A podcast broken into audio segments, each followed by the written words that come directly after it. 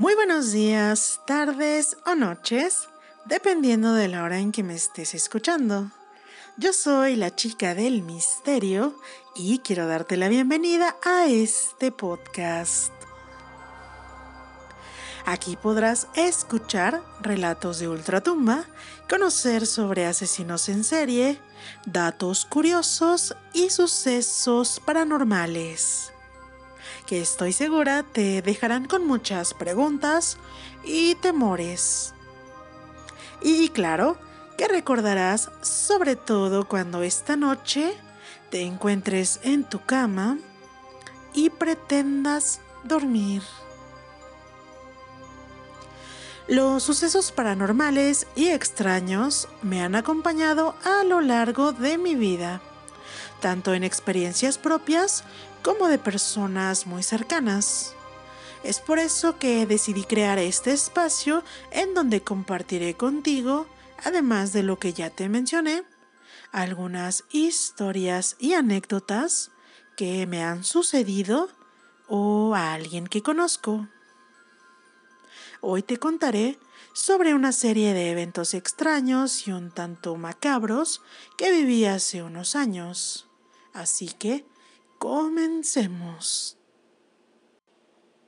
Hace unos años, por motivos personales, tuve que cambiar de domicilio. La ventaja fue que no tardé mucho tiempo en encontrar un lugar tan lejos del centro de la ciudad y a su vez este lugar parecía bastante tranquilo e incluso acogedor. Esta colonia está ubicada cerca de varios cerros, pero en específico hay uno que está casi enfrente. Por lo mismo que esta zona está cerca a los cerros, hay calles pues un tanto empinadas e incluso hay una especie de pequeños barrancos que serían peligrosos en caso de que una persona cayera o algún accidente automovilístico sucediera y el coche cayera dentro de este barranco. Había bastante maleza en algunos predios cercanos, lotes con carrizo, bastante hierba, muchos árboles, y había incluso casas bastante rústicas, lo cual la verdad le daba un toque bastante agradable y bastante tranquilo a esa zona. El día que fuimos a pedir informes sobre este departamento, nos dejaron pasar y vimos que era un complejo de tres departamentos que estaban unidos por medio de un pasillo que se encontraba del lado izquierdo. Estaba eh, hasta enfrente estaba el primer departamento, en la parte de atrás estaba el segundo y por último estaba el tercero que era el cual estaba disponible para que nosotros rentáramos. Estos contaban solamente con un nivel y comenzaban con una sala unida a un comedor y una cocineta. Tenía también dos recámaras, el baño y un pequeño patio de servicio que estaba techado con una estructura de metal y lámina galvanizada.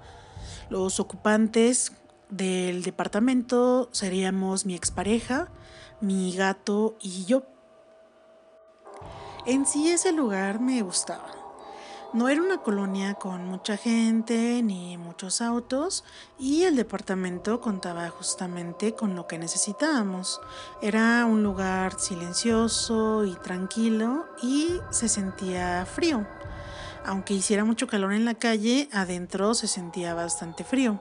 Nosotros decíamos que era porque el edificio de atrás, que era una constructora bastante alta, en donde guardaban varillas y demás material de construcción y el del lado derecho era una especie de bodega de un supermercado, pues prácticamente cubrían todo el día del sol a nuestro departamento y decíamos que por eso pues se sentía bastante fresco. En alguna ocasión iba llegando de hacer unas compras en el súper y escuché a uno de los hijos de la dueña que estaba platicando con una amiguita. Em, imagino que el niño tendría como 12 años y le estaba contando que cerca de esa colonia algunas personas se reunían para hacer una especie de ritos. Y en efecto, el niño tenía razón. Cerca de ahí también hay otro cerro en donde hay una cueva y se dice que hacen rituales. Arriba de ese cerro hay una cruz blanca y muy grande sobre una especie de explanada. En alguna ocasión incluso fui a investigar y en efecto encontré restos de velas negras, rojas, blancas, azules y demás colores, además de pedazos de telas que parecían listones y también ropa. Huesos que parecían de animales pequeños como gallinas o conejos y lo que parecían restos de algunas fotos quemadas. Incluso había agujeros que habían hecho, no estaban tan profundos y se veía que en ellos habían depositado algunas cosas como huesos, se veían restos de papel y cera derretida.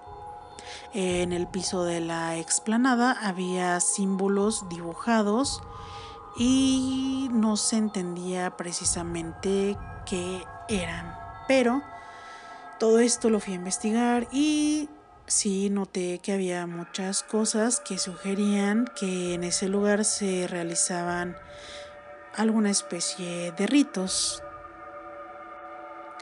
Todo iba muy bien, todo estaba muy tranquilo, hasta que nos dimos cuenta que por las tardes, ya cayendo el sol, empezábamos a escuchar una especie de cantos que nunca pudimos determinar de dónde venían. Se me figuraba como, como una especie de alabanzas, de cantos, de música que posiblemente saliera de alguna iglesia. Sin embargo, nunca en el tiempo que estuvimos ahí logramos encontrar una iglesia, al menos por ahí cerca, y se escuchaba bastante fuerte, pero no se escuchaba claro, solamente se escuchaban voces, pero no se entendía. En alguna ocasión ya eran como las 7 u 8 de la noche y teníamos hambre. Sin embargo, no teníamos algo como para cocinar en casa, por lo cual decidimos aventurarnos a caminar por las calles cercanas en busca de un local en donde pudiéramos cenar algo. Fue así como encontramos una taquería que se llamaba Salvador. Era un local con poca luz. Los pocos focos que estaban allí titilaban y eran de esos que parecen bombillas de los de 100 watts que tenía muchos años que no veía. Este local estaba lleno de estampas de santos. Y cuando te digo que estaba lleno, no estoy exagerando, es real. Había demasiadas estampas y también cruces y algunos santos. Se veía como el lugar perfecto en donde podrían asesinar a alguien en una película, ya sabes, de esas películas en donde una secta secuestra personas y las tortura hasta finalmente matarlos. Y teniendo en cuenta que era una taquería, posiblemente hubiera terminado siendo la cena de alguien más. Después de cenar, nos regresamos al departamento y decidimos ir a descansar. Durante la noche escuchamos como si alguien jugara con una bolsa de plástico en el área de la sala y dimos por hecho que era el gato. Entonces empezamos a evitar dejar bolsas a su alcance, pero no fue lo único que pasó. Después de unos días no solamente escuchábamos bolsas, sino que empezamos a escuchar que se caían cosas al piso, por lo que inmediatamente después de escuchar estos ruidos salíamos para levantarlas y moverlas del lugar para que el gato ya no las tirara. Sin embargo, notamos que no había nada tirado en el piso y eso se nos hizo bastante curioso. Después de unos días empezamos a escuchar como si alguien en la sala brincara de un sillón a otro, pero de una manera muy violenta y muy rápida. Por lo cual, en ese momento decidimos que el gato iba a dormir en nuestra recámara, pues ya estábamos un poco cansados de no poder dormir en la noche y él era el único que podía estar haciendo todo ese ruido durante la madrugada. Las noches posteriores que el gato se quedó con nosotros en la recámara, notábamos una especie de inquietud ya que se asomaba por debajo de la puerta. Pasaron unos días más y de la nada empezamos a escuchar otra vez en la sala los mismos ruidos, como si alguien estuviera jugando con una bolsa de plástico. Pero en esta ocasión nos dio miedo porque el gato estaba con nosotros en la recámara. Entonces, esa duda que teníamos se empezó a convertir en miedo.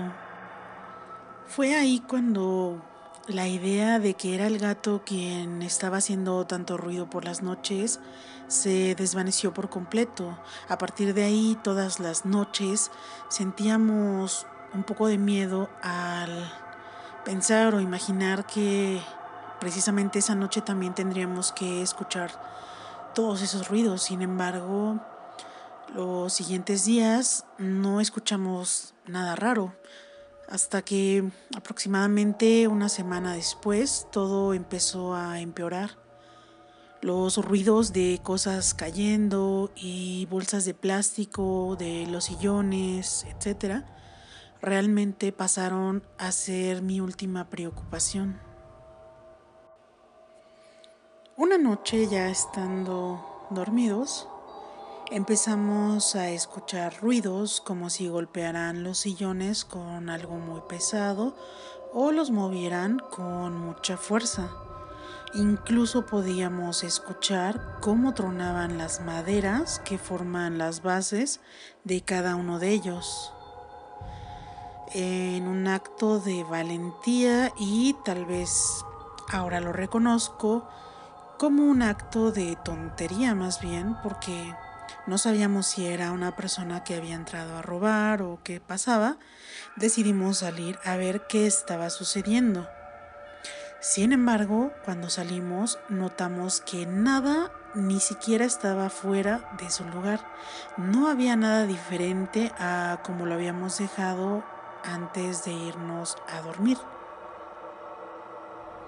Lo único diferente que notamos fue que el gato no había salido con nosotros como en algunas otras ocasiones que nos levantábamos en la madrugada al baño o a tomar agua, que inmediatamente salía a acompañarnos. Esta vez no quiso salir y se quedó parado fijamente viendo hacia la sala que se veía desde la puerta de nuestra habitación. Todas estas situaciones se dieron durante casi tres meses y justamente cumpliéndose el tercer mes pasó algo que hizo que realmente tomáramos la decisión de irnos de ese lugar. Y la verdad es que a pesar de que ya han pasado varios años, todavía puedo recordar perfectamente esa noche. No habíamos escuchado ningún sonido raro y la verdad es que estábamos durmiendo bien hasta que así de la nada abrí los ojos de golpe y empecé a sentir una serie de escalofríos en todo el cuerpo. Justamente estaba dándome cuenta de todo eso que estaba sintiendo cuando escuché que en la lámina del patio de servicio que estaba justamente a un lado de la habitación cayó algo como muy pesado.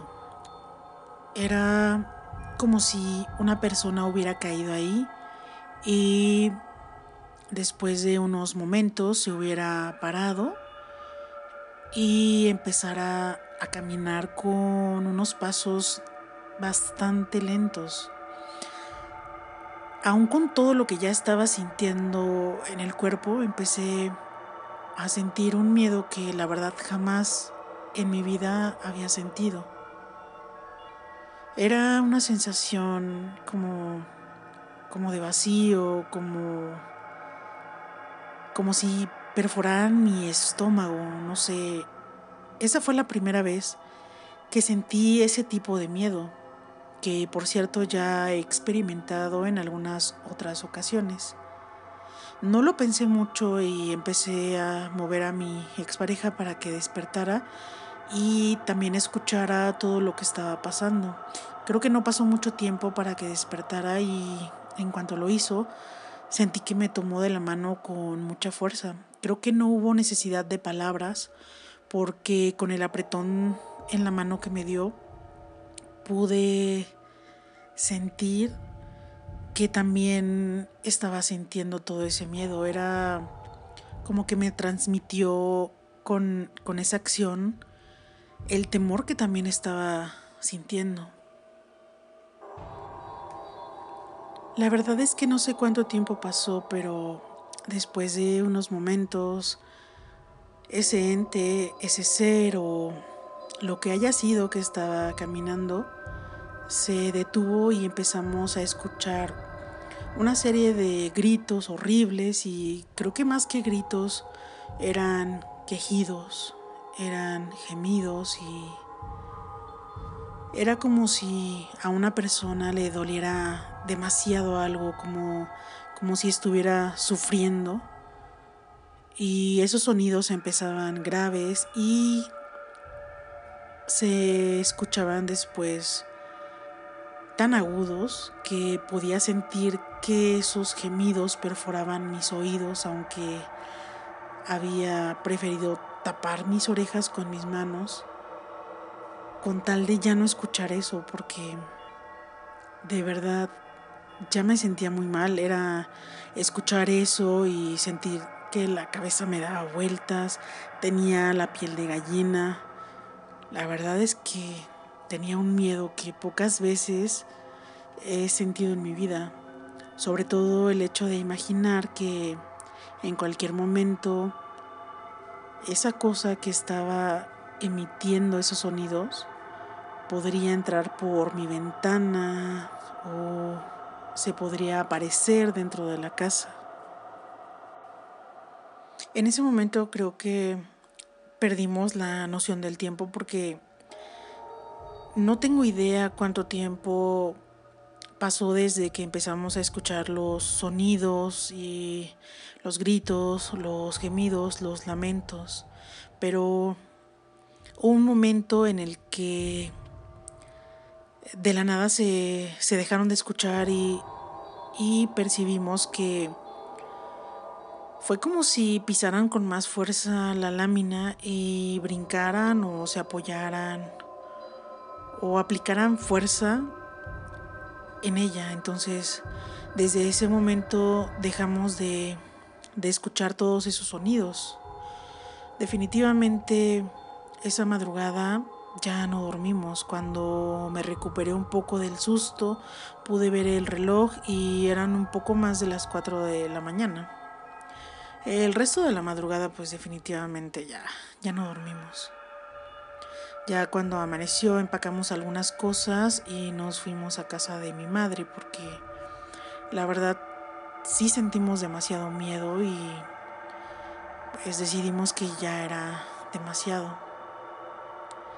Después de hablar con, mi madre y con mis hermanos sobre lo que había pasado en ese lugar, todos nos dijeron que no saliéramos definitivamente de ese lugar, pero no fue hasta como dentro de cuatro días que tuvimos el valor de regresar y empacar todo, ya que no era fácil regresar, a pesar de que solo iríamos a recoger nuestras cosas, la verdad creo que el miedo era bastante fuerte y aunque fuera solo para eso, teníamos mucho miedo de regresar.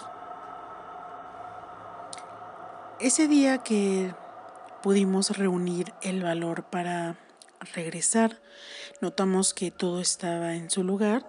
Sin embargo, Las cosas estaban un poco empolvadas ya que pues estaba cerca el cerro y entraba mucho polvo. Empezamos a recoger nuestras cosas cuando mi hermana, que nos había acompañado, como para mitigar un poco todo este miedo que ya sentíamos, empezó a llamarnos desde la sala para preguntarnos si las marcas que estaban en la pared detrás del mueble de la televisión ya tenía tiempo que estaban ahí. Entonces terminamos de mover el mueble y vimos una especie de símbolos y letras en lo que parecía una pared deslavada o más bien la pintura parecía deslavada. Sin embargo, no solo fueron esas las marcas que encontramos, ya que cuando estábamos limpiando la habitación, detrás de la puerta encontramos de la misma manera una, una pared deslavada en la que se veía una cabeza de bebé y más bien me, me recuerda a, a, la cara de un muñeco nenuco y a un costado decía prometo portarme bien, así, con todas las letras de esa frase. Realmente ya no queríamos estar en ese lugar, ya habían sido demasiadas las cosas que nos habían pasado ahí y el simple hecho de estar en ese lugar nos hacía sentir incómodos y solamente queríamos que todo terminara. La verdad es que ya eran muchas cosas las que nos habían pasado en ese lugar y lo único que queríamos era irnos de ahí. Lo último que nos sucedió fue que cuando estábamos ya terminando de hacer la limpieza, notamos que en las bolsas de basura, con una fina capa de polvo de lo que habíamos sacudido y barrido, se habían formado lo que parecían una especie de cráneos humanos. Y realmente decidimos que jamás en nuestra vida regresaríamos a este lugar. La verdad es que todo el tiempo que estuvimos ahí fue difícil, sobre todo en el aspecto que tratábamos de encontrar siempre un sentido lógico, una razón de ser de todo lo que estaba pasando. Sin embargo, llegó el momento en el que conforme fueron aumentando estos sucesos y también aumentó la intensidad de todo esto, nos quedamos sin razones lógicas. Y es que nos dimos cuenta ahí que desconocíamos muchas cosas, pero que son reales y que pasan. El hecho de que tal vez desconozcas algunas cosas no quiere decir que no existan. Las cosas pasan, las cosas suceden, las cosas existen. Y el hecho de que tú no las hayas vivido no quiere decir que no existan. Entonces es como una serie de descubrimientos. En toda la humanidad siempre ha habido descubrimientos y obviamente antes de esos descubrimientos todo eso se desconocía. Entonces es posible que aún haya cosas que no conocemos, pero que son reales. Y realmente es así como quiero finalizar este episodio, haciéndote la pregunta sobre si alguna vez te ha pasado algo que no puedas entender o, o explicar tal vez algo que tratabas de buscarle una solución, una razón lógica y no pudiste.